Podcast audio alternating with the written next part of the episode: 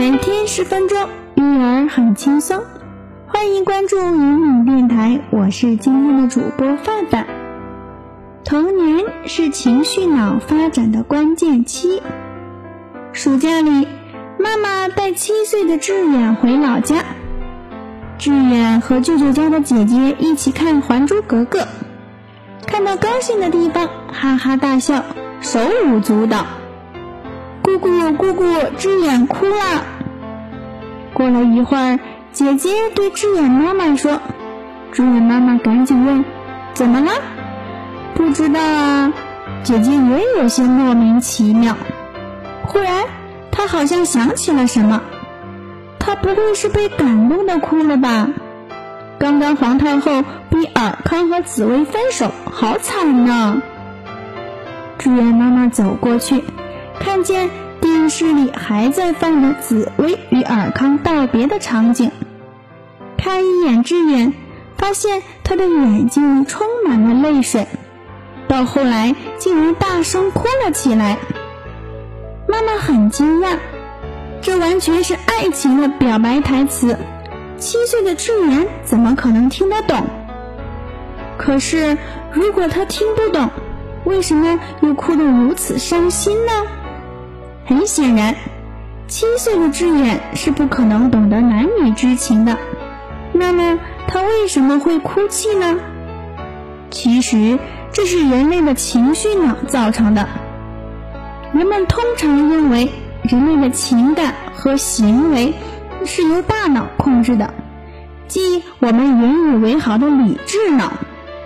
但事实上，人类的大脑分为三层。最里面的一层是指挥人类最基本的生理机能的本能脑，因为它和爬行动物的大脑有很多相似之处，所以呢也被称为爬行脑。中间一层负责人类各种情绪的产生，如悲伤、喜悦、恐惧等，被称为情绪脑。因为所有的哺乳动物都有这种结构，所以呢又称为哺乳脑。最外面一层是我们的理智脑，抽象逻辑思维等高级思维都是由理智脑控制的。志远的哭泣是被剧中的人物的表情、语言，甚至悲伤的配乐感染，于是情绪脑便开始工作。让他情不自禁的流泪哭泣。情绪脑对人的学习、记忆、决策等都有着重要的影响。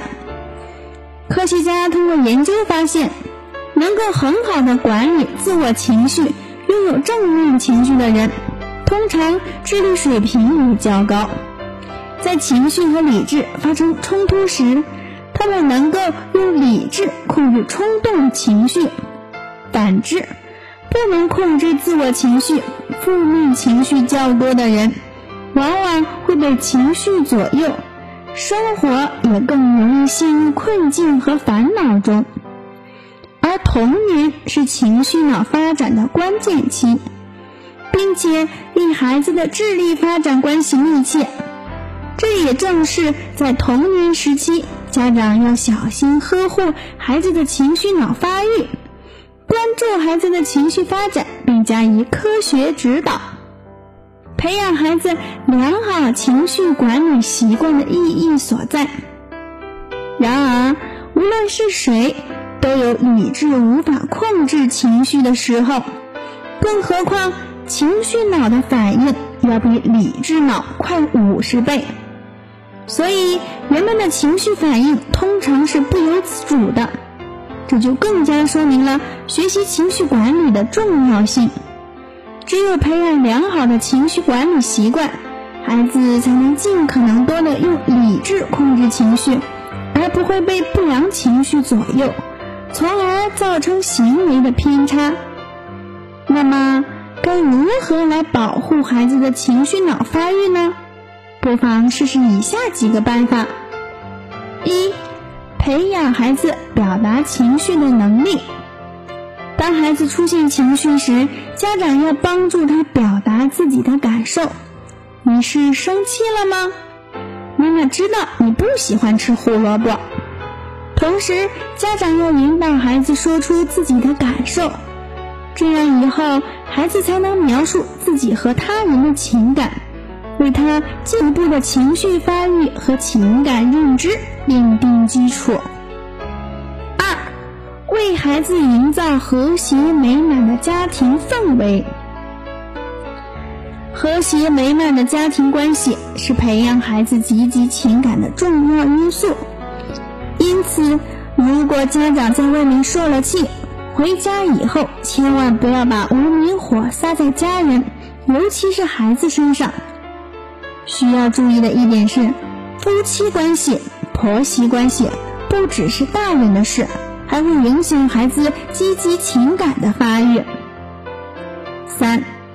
培养孩子应对挫折的积极情感。现在的孩子成长环境虽然越来越优越，但他们内心的承受力却越来越差。稍微遇到一点挫折和困难就大发脾气，任凭家长怎样安慰都不依不饶。这样下去，孩子将形成不良的情绪反应习惯。因此。家长要鼓励孩子积极想办法解决困难，培养他积极的心理反应模式。